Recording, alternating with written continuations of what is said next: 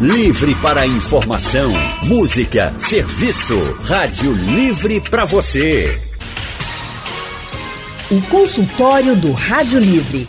Faça a sua consulta pelo telefone 3421 3148. Na internet www.radiojornal.com.br. Consultório do Rádio Livre hoje a gente vai falar sobre a importância da solidariedade em meio às tragédias, né? Nas chuvas fortes que caem em Pernambuco desde o dia 25 de maio, a gente vem acompanhando as histórias de muitas famílias que ficaram desabrigadas ou desalojadas. E o que vem fazendo a diferença, gente, é a solidariedade de todo mundo. Vários grupos têm ajudado as famílias mais necessitadas. Um deles é a VIPA, a Associação dos Amigos da Vila do Papelão. A coordenadora da VIPA, Liara Reis, está conosco aqui no consultório de hoje. Liara, muito boa tarde, seja bem-vinda ao consultório do Rádio Livre. Boa tarde, muito obrigada. Obrigada também por estar aqui com a gente, viu, Liara? E quem também está conosco hoje é Mário Portela. Mário Portela é coordenador do projeto Arete. Mário, muito boa tarde para você. Também seja muito bem-vindo ao nosso consultório. Muito boa tarde a todos e todas. Para nós é um prazer enorme estar presente e para falar um pouco acerca da solidariedade. A gente também fica muito feliz que você esteja aqui conosco nesse consultório especial a gente vem observando quanto a solidariedade das pessoas, individualmente, dos grupos que se unem para fazer a diferença na vida dessas famílias. E a gente está percebendo de fato, se não fosse essa solidariedade, essas famílias estariam numa situação ainda mais delicada. Então, Mário, nesses últimos dias, queria que você falasse um pouquinho como é que está sendo o trabalho de vocês. É, falar sobre solidariedade é algo extremamente importante, é, sobretudo nesse momento em que nós precisamos é, estreitar os laços uns com os outros. E a palavra solidariedade vem justamente disso, de solidez, no latim solidare. Nesse momento, nós precisamos criar um solo seguro para que as pessoas possam pisar. É, desde o momento em que começaram as fortes chuvas, nós nos reunimos no grupo Arete para intensificarmos os nossos trabalhos de ação junto às comunidades. Sabemos que muito mais do que cesta básica, medicação, alimentação, a escuta terapêutica também é importante. E nós estivemos, é, durante todos esses dias, voltados para atender a comunidade, levando não só o alimento, a medicação, mas o ombro amigo. Porque a solidariedade é estar junto com. Era criar, é criar um ambiente saudável para que as pessoas possam se sentir acolhidas. E nesse acolhimento, elas conseguem amenizar momentaneamente essa dor de perda, de luto que estão vivenciando. A gente sabe que é, aconteceram mortes, desabamentos, muitas pessoas perderam tudo.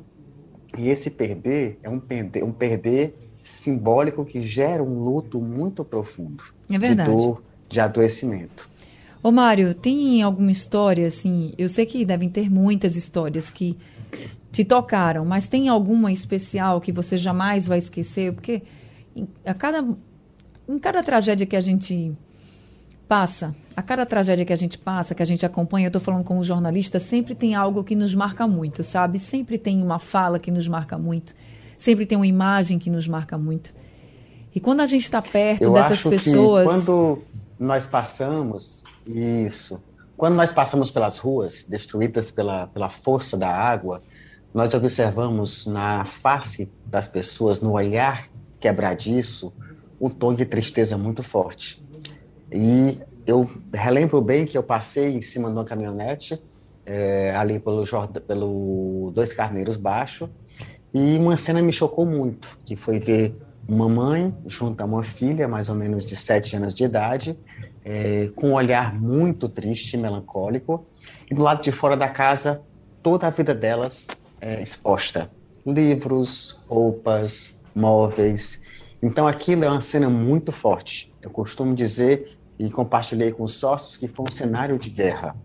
Mas ao mesmo tempo que essa tristeza se fez presente, é, nós procuramos focar no outro lado, naquele que ninguém espera, então, nós observamos também a população ajudando ativamente, pessoas se reunindo, trabalhando na forma da solidariedade, para levar comida, água. E a gente observa que aquelas pessoas, mesmo atravessadas pela dor, estavam ali, atuantes. Não raro, muitos dos que estavam ajudando pessoalmente é, na, na, reconstrução também haviam perdido tudo. Verdade. Estavam com roupa do corpo e continuavam ajudando. Aí entra o sentido da solidariedade, percebe? Que é muito mais forte do que qualquer outra coisa. Não é ter condições. Às vezes as pessoas dizem assim, ah, eu não posso ajudar porque eu não tenho condições de ajudar. Tem. Até uma isso, palavra, um ouvir, né, como o Mário está colocando aqui. isso. A, ajuda veio de diversas partes, isso. diversos segmentos institucionais. Mas o importante foi perceber que as pessoas estavam lá presentes, Exatamente. de alguma forma. Liara, queria que você contasse um pouquinho a sua experiência também nessa tragédia, a sua vivência, na verdade, nessa tragédia e ajudando essas pessoas. Também tem alguma imagem, alguma fala, alguma história que te marcou para sempre? Olá, boa tarde novamente. É, então, nós lá no COC, nós temos a Avipa e a gente sempre atua com as populações que são de baixa renda, que têm, estão em vulnerabilidade. E aí já vínhamos desenvolvendo um trabalho de apoio a essas famílias como, quando fomos atravessados por essas chuvas. E aí foi o momento que nós chegamos e paramos. O que é que nós vamos fazer? E começamos a mover a nossa rede de doações para tentar atender essas populações que perderam tudo, como Monte Verde, Coqueiral, as pessoas que perderam muitas coisas ali na, na enchente que teve no Rio de Jipió, foram é, famílias inteiras muito afetadas. E aí nós conseguimos canalizar doações para essas famílias, principalmente, as pessoas que perderam tudo nas margens do Rio de Pió, lá em Jardim Monte Verde, e também lá na comunidade do COP. E apesar de que na comunidade do COP nós não tivemos é, eventos trágicos, mas tivemos famílias que perderam muitas coisas, porque várias regiões do COP alagaram. E aí nós é, conseguimos mobilizar a nossa rede de doações para cesta básicas, agasalhos e ração para animais e fomos questionados por que, que nós estávamos arrecadando rações para animais é, num momento tão caótico como esse, para a gente não faz o menor sentido é, não prestar solidariedade para as pessoas, para os seres humanos e esquecer dos não humanos. Nós, como instituições, também temos esse cuidado com os, ser, com os animais, que também foram muito afetados com essa enchente. Muitos animais perderam seus donos, muitos perderam seus lares. Muitas, muitas pessoas querem ajudar esses animais que ficaram desabrigados, mas não tinham ração. E aí nós conseguimos fazer é, várias entregas nessas regiões mais afetadas e também fornecer, além de cesta básica, um sopão. Duas vezes fizemos esse sopão nos dias que choveu bastante no coque, atendendo aproximadamente 300 famílias que não tinham que se alimentar naquele dia. E essa foi a ação que a gente desenvolveu nesses dias, foi a nossa ação emergencial. A história que mais me chocou é porque nós temos uma família que era residente do Coque, da comunidade do Coque, e que, por ironia do destino, havia se mudado justamente para aquela rua que alagou, que o rio encheu e o telhado. É, é, a gente está tendo um probleminha aqui com o áudio de Liara. Aí, Liara, tá me ouvindo? Deu um cortezinho, Liara, aqui na conexão. Você podia repetir? Eu ouvi quando você falou que o que mais te chocou foi uma família que era do Coque, não é isso? E que acabou se mudando, isso. não é isso? Eles foram para onde? Eles foram morar justamente na rua que a água deu no teto, lá em Coqueiral, nas margens do rio Tijipió. Meu Deus. E aí, a notícia que a gente teve no, no amanhecer com toda essa chuva foi que um, do, dois dos nossos jovens, dos nossos adolescentes, tinham sido carregados pela correnteza. E aí entramos em pânico, em desespero, mas graças a Deus os vizinhos conseguiram tirar os meninos da água. E assim, foi a história que marcou pra gente. A gente já, já tem, já estava atravessado emocionalmente com tanta dor, com tanta tragédia.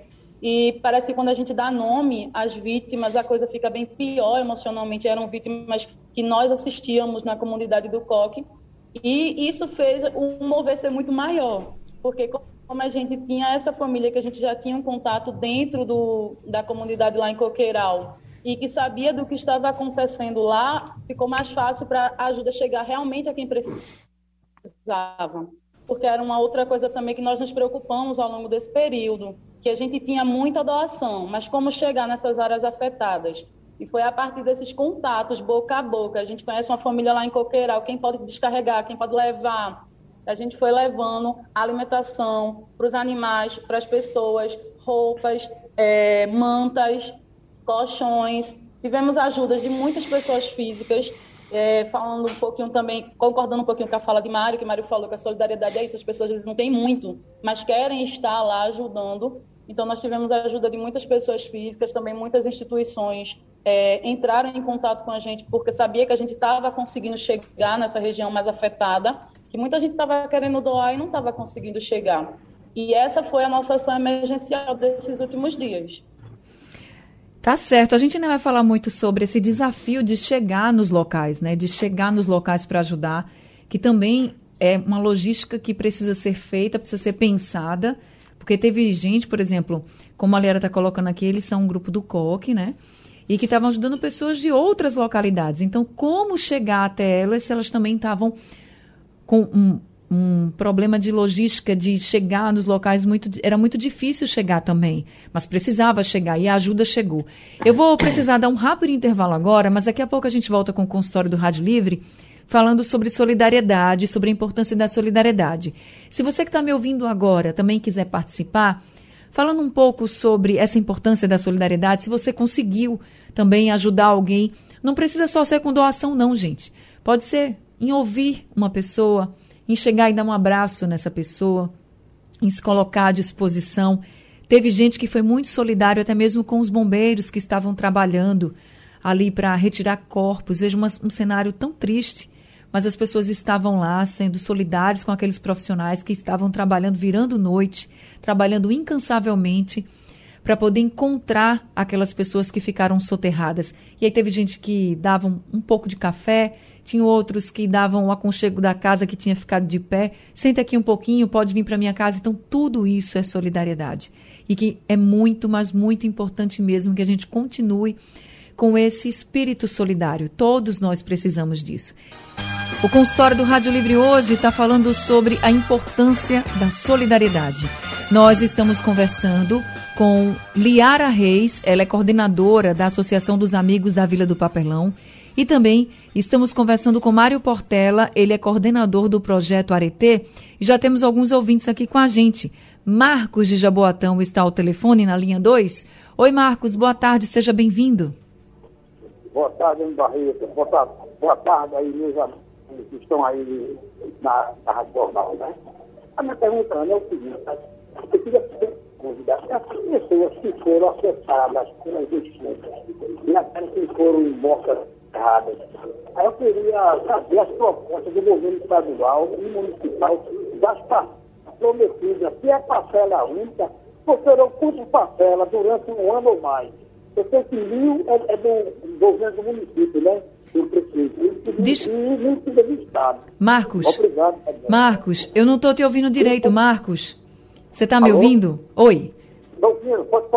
Eu não lhe ouvi direito, eu só sei que é sobre o auxílio, não é isso?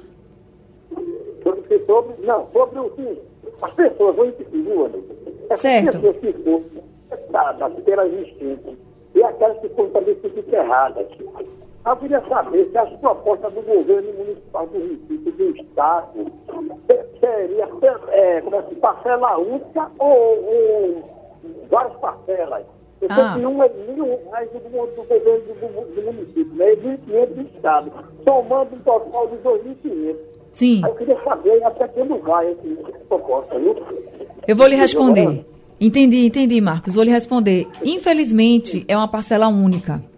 É mil reais da, é o auxílio municipal do Recife, R$ 1.500 é auxílio do Estado. É uma parcela única para as pessoas que ficaram desabrigadas ou desalojadas, né? Agora, quem perdeu um parente, por exemplo, alguém que ficou órfão, alguém que sobreviveu, mas dependia assim da, de uma mãe, de um pai e acabou perdendo a mãe ou o pai, essa pessoa vai ter direito, de acordo com o governo do estado, a uma pensão vitalícia. Aí é uma pensão até ficar maior de idade, é, de um valor de um salário mínimo. Só nesses casos de perdas de alguém que você dependia, por exemplo, financeiramente. Aí é que tem direito a essa pensão. Mas se ficou desabrigado, ou seja, perdeu a casa, não tem onde morar, ou se ficou desalojado, perdeu tudo, mas a casa ficou lá de pé e não tem como voltar, aí a ajuda, o auxílio é de R$ 1.500 pelo Estado e de R$ 1.000 pela Prefeitura do Recife, mas esses dois valores eles são pagos em uma parcela única, né? Todo mês não, é uma parcela única. Acho que eu respondi a sua pergunta, né, Marcos? Tá ok, Ana Barreto. Muito obrigado, viu? Obrigada também. O ideal é que tivesse uma ajuda por mais tempo, né? Mas, infelizmente, essa foi a proposta aí do governo e da prefeitura para dar esse auxílio às pessoas que estão prejudicadas hoje. Andrade de Rio Doce está com a gente também ao telefone. Oi, Andrade, boa tarde para você, seja bem-vindo. Boa tarde, minha querida Anne Barreto. Boa tarde, querida Liara Reis. Boa tarde, Mário Portela. Primeiro, quero parabenizar todos esses anônimos que se movimentaram e ainda estão se movimentando para ajudar a quem precisa. Quero declarar a vocês toda a minha alegria de saber que existem seres preocupados com outros seres humanos. Entendeu? Pessoas com muito pouco ou quase nada ajudando a quem perdeu tudo. A quem simplesmente não tem nada, não tem um colchão para deitar. Entendeu? Não tem um prato de comida para comer. É muito bom. É por isso que a humanidade vai continuar sobrevivendo porque existem essas pessoas que se unem, se organizam instituições, em ONGs, e vão à luta. E adoecem, e às vezes até morrem. Eu tenho um amigo aqui meu, Marcos, da instituição Instituto Soldados de Cristo, que pegou leptospirose, passou um perrengue danado, entrando aqui na comunidade Pôr do Sol, com água no peito para ajudar a quem precisa. Então essas pessoas se dispõem a tudo.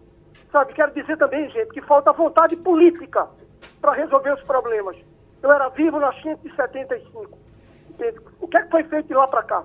Não só no Recife, mas em Olinda e outras cidades. Quase nada. Parece que eles fazem questão de que a comunidade esteja ali a mercê do perigo, entendeu? A mercê de uma lona, a mercê de uma cesta básica. Não é assim que se resolve os problemas das famílias. Não é assim que se resolve os problemas dos cidadãos, das cidadãs. Falta atitude, falta vontade política para tirar essas pessoas da zona de risco colocar em locais decentes, para dar a dignidade que o cidadão e a cidadã necessitam para viver e criar suas famílias. Não sou político, me movimentei, me mexi, ajudei do jeito que pude. Muita gente precisando aqui de ajuda, muita gente sem ter o que comer e onde dormir. E os políticos? Não vi nenhum abrindo mão de um mês de salário. Entendeu? Mas eles utilizam esses momentos para aparecer de outras formas. Não é justo. Não é justo que o cidadão e a cidadã sejam tratados dessa forma. Anne, querida, me desculpe o desabafo, estou com 62 anos de idade. E sabe, entra ano e sai ano e é isso. E parece que quase nada é feito para resolver os problemas de quem precisa. Obrigado, queridos. Não precisa pedir desculpa, Andrade. O seu desabafo é muito legítimo. É o que a gente sente também. A gente fica aqui se perguntando por que não se faz nada. Você falou de lonas. Quando há as lonas? Tem muitos lugares que não há nem lona plástica. É difícil, é muito difícil. E eu sei bem disso porque a gente convive né, com pessoas que vivem nas áreas de risco. Eu tenho familiares que vivem nas áreas de risco. Já morei numa área de risco. E eu sou jornalista, já passei por várias áreas de risco mostrando as situações das pessoas que vivem. É difícil demais.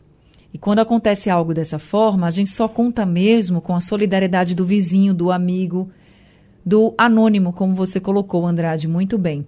De pessoas como você, como Liara, de pessoas como Mário, que se disponibilizam a ajudar do jeito que podem, chegando junto, de fato, ajudando as pessoas, mas a gente sabe que é preciso sim vontade política para fazer a diferença, de fato, para que a gente não tenha outras tragédias como essa que a gente viveu e que, infelizmente, está se repetindo em outros locais, não só aqui em Recife, em região metropolitana, mas também no interior do estado, no Agreste, na Mata Sul, novamente, né, como em 2010 também aconteceu.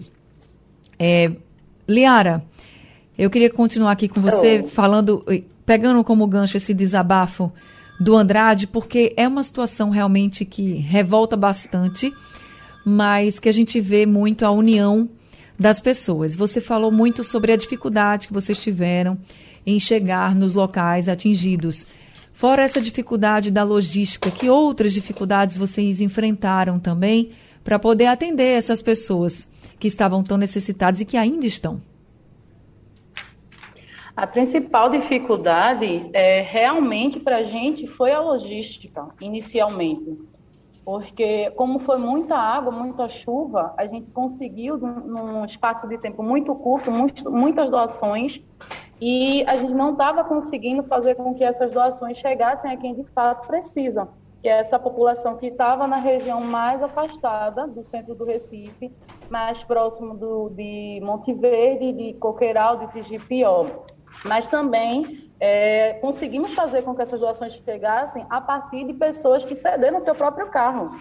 Nós temos pessoas da nossa instituição, da, da Avipa, que cederam seu próprio carro para estar tá fazendo esse transporte. Nós tivemos empresas como a Fiocruz que cederam o carro para também levar com a gente tudo que a gente tinha que levar. E nossos voluntários mesmo fomos a gente com o pé na água, com chuva caindo, segurando sombrinha, e estávamos lá e percebemos que é, isso contagia.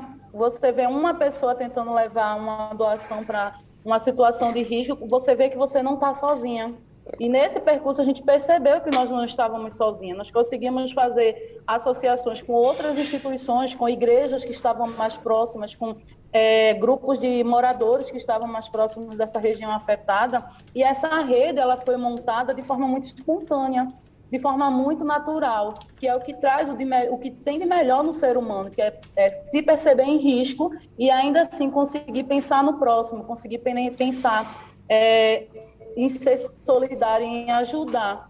E essa foi a nossa principal dificuldade, mas também foi contornada graças à solidariedade tanto dos nossos doadores quanto das pessoas, também posso dizer de anônimas e os não anônimos também, que nós fomos encontrando ao longo do percurso, ao longo dos dias, sempre aparecia alguém que podia fazer esse percurso para a gente, quando não podia, nós mesmos íamos, nós mesmos íamos. E a chuva não parou por um tempo, também teve um dia que tivemos que adiar uma ação por causa da chuva, mas no final nós conseguimos canalizar toda a doação que chegou na Avipa, seja em forma de cesta básica, seja em forma de roupas, seja em forma de é, agasalhos, seja em forma do sopão que oferecemos lá na comunidade do Coque. E essa para a gente é a nossa maior dificuldade. E ainda pegando um ganchinho na fala do, do, Andrade. do ouvinte, é, nós, nós, não, nós podemos ver que essa assistência que chegou de imediato para essas comunidades não veio é, de nenhum outro tipo, de nenhuma outra ação é, a nível governamental. A, principal e a primeira que chegou foi a própria população, foram as pessoas que estavam mais perto, foram as ONGs que se mobilizaram, foram as pessoas que é, tentaram fazer de alguma forma, pessoas como o senhor, que saiu na chuva com o pé na água, com risco de pegar uma doença, de se contaminar, mas a preocupação maior ali não era nem com a sua própria saúde, era com ajudar o seu próximo. É isso, é como a Aliara colocou. A solidariedade contagia e faz com que a gente não enxergue os outros riscos, porque o que vale mais é ajudar a outra pessoa que está realmente precisando muito da gente. O consultório do Rádio Livre hoje está falando sobre a importância da solidariedade e a gente está conversando aqui com a coordenadora da AVIPA, que é a Associação dos Amigos da Vila do Papelão, a Liara Reis, e também com o coordenador do projeto Areté, que é o Mário Portela. Mário, normalmente quando acontecem essas tragédias, é normal do ser humano a gente querer logo ajudar, né? E chegam, é, a, chega essa ajuda de vários lugares do país, de junto da casa da gente, todo mundo, todo mundo quer ajudar, todo mundo se sensibiliza. Mas depois de um tempo, a gente percebe que as doações já não chegam com tanta frequência. Eu queria que você falasse um pouquinho sobre isso. Depois de, é, assim, durante quanto tempo essas famílias que sofrem, que são vítimas de uma tragédia como essa, durante quanto tempo elas precisam de ajuda, assim, efetiva da população, dos amigos, dos vizinhos, dos anônimos? É, esse tempo é muito difícil de precisar, justamente porque cada caso específico tem a sua particularidade. É, isso vai depender não só do que foi perdido, da dificuldade social que a família está enfrentando. Mas o que você falou realmente tem uma notoriedade. No começo, no clamor da tragédia, as doações não param de chegar. E com o tempo isso vai diminuindo. Aí entra a importância da solidariedade de Estado, que é essa que é desempenhada pelo poder público. Vai chegar o momento, e já está chegando, eu posso dizer a você, que as doações vindas da parte civil, que é aquela doação inicial, logo no momento da tragédia, em que a, em que a sociedade se vê ou sente uma sensação de pertencimento e que auxiliar, que está junto com, ela vai diminuindo, porque nós voltamos à rotina. A mídia deixa de noticiar, o sol volta a abrir, e as pessoas voltam naturalmente à sua rotina. Nesse momento, é importante que o Estado tenha um plano diretivo para assumir e recompor a vida dessas pessoas. O que nós percebemos durante as nossas caminhadas, né, nas famílias que perderam tudo, é que talvez elas vão demorar muito tempo para se reconstruírem, não só emocionalmente, mas fisicamente, porque o estrago foi total. Nós visitamos casas que ficaram sem nada, sem nenhuma estrutura, né, é, totalmente acabada, dizimadas, e a família totalmente sem nenhum amparo, sem nenhum apoio. Aquela vida para se reconstruir vai demorar muito tempo. E precisa não só da parte física, mas de um apoio psicológico para acompanhá-los mentalmente é, e garantir essa saúde mental. Ô Mário, hoje vocês estão ajudando quantas comunidades? Olha, nós já, nós já continuamos o projeto que nós fazíamos ao longo de toda a pandemia. Sim. Nós já passamos por Recife, Olinda, Cabo, é, Jaboatão. Então, nós já passamos, desde a, das chuvas, por quatro comunidades. Domingo agora vai ser a próxima que nós iremos atuar. Já conseguimos entregar mais de, talvez, cerca de 1.500 cestas básicas. E a parte de medicamento, de alimentação diária, é, de roupas, todo esse projeto de acompanhamento de escuta terapêutica, porque, como eu falei, a visita à comunidade, a cesta básica, é somente um simbolismo de entrada para dizer: nós estamos aqui com você, né? estamos junto a vocês. Estar junto com é fundamental, porque dá uma ideia de pertencimento social. Aquelas pessoas vivem à margem da sociedade. E quando nós chegamos lá né, e damos esse apoio, esse suporte, elas se sentem de alguma forma é, pertencidas ao todo. E isso vai ser muito importante para que elas possam se recompor, reconstruir a sua fragilidade nesse momento. Quem quiser ajudar, tem algum número de telefone que possa entrar em contato com vocês? Tem, tem sim, tem sim. É, é, vocês podem divulgar o meu número né, de contato, que é o 9813-9768, 9813-9768, que a gente vai dando as diretivas é, de como participar, de como estar junto com, é, de como nos acompanhar a, a, as, as visitas ao cadastro, porque quando você vai realizar uma entrega, ela não pode ser é, feita é, de demanda espontânea. Sim. Jamais, porque isso gera confusão. Então tem toda uma equipe que visita a comunidade antes, passa de casa em casa, é, analisa as vulnerabilidades, analisa a estrutura da comunidade, é, planeja como nós iremos chegar, de que uhum. veículo, se de caminhão, se de carro pequeno, se de helicóptero, é, para atender melhor essa demanda. Tá a certo. gente tem o um apoio, vale lembrar, do BOP, do Batalhão de Operações Especiais da PM, que sempre esteve conosco, não só agora, mas durante todo esse projeto da pandemia do Covid, e do GTA, né, do Grupo de Transporte Aéreo, né, da Defesa Civil, que também nessa, nessa enchente agora, levou cestas básicas importante. para comunidades ilhadas. Tá certo, eu vou repetir o número do telefone, é o 9813 9768. 9813 9768. Liara, e você? Quem quiser ajudar o seu projeto, a sua associação, qual o número que a gente pode divulgar? A gente, a gente não tem é, um número fixo lá na instituição, mas você pode divulgar o meu número, que é o 984843042, ou entrar em contato com a gente pelo nosso Instagram. Nosso perfil do Instagram ele é monitorado diariamente pela equipe de comunicação. É o Avipa underline casinha. Sim. Então você pode, as pessoas podem entrar em contato com a gente pelo nosso perfil e lá também pelo nosso perfil nós prestamos contas de todas as doações e de todas as ações que nós fazemos e realizamos e que vamos ainda realizar. Tá então, tá para maiores informações, para entrar em contato com a gente, pode ser ou o meu celular ou, ou pelo Instagram, Instagram, da casinha. Vou repetir aqui o tá? número.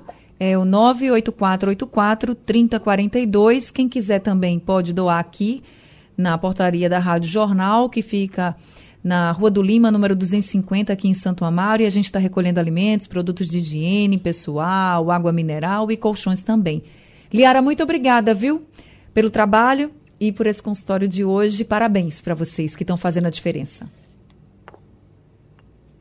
Por nada, nós aqui agradecemos a oportunidade de estarmos aqui falando de um tema tão relevante e que é, surjam mais pessoas com muita boa vontade para nos ajudar e para ajudar essas pessoas, porque, como vocês falaram, né, as vidas elas não vão ser reconstruídas de uma hora para outra.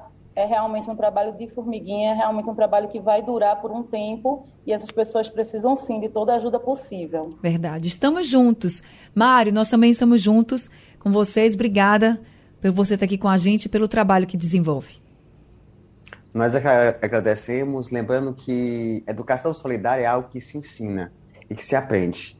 E que nós temos que aproveitar esse momento para cada vez mais nos engajarmos nessa construção de virtudes. Então, nós convidamos não só é, os nossos ouvintes, mas como, de uma maneira geral, a sociedade a estar mais presente, a levar as crianças para desde cedo compartilhar esse momento e perceber né, que nós fazemos parte de um todo. É a gente vive muito dentro da casinha hoje. E é importante essa proximidade para que nós percebamos o que é o mundo real e de que maneira um ser social pode colaborar para o mundo. Precisamos dessa corrente de solidariedade de todo mundo. Muito obrigada, Certamente. Mário. Muito obrigada, Liara. Obrigada aos ouvintes. Eu vou para o intervalo mais. e volto já. Rádio Livre de hoje fica por aqui. A produção hoje foi de Natália Ribeiro e Alexandra Torres. Trabalhos técnicos de Elivelton Henrique, Edilson Lima e Sandro Garrido e no apoio Valmelo. A direção de jornalismo é de Mônica Carvalho. Sugestão ou comentário sobre o programa que você acaba de ouvir, envie para o nosso WhatsApp 99147 8520.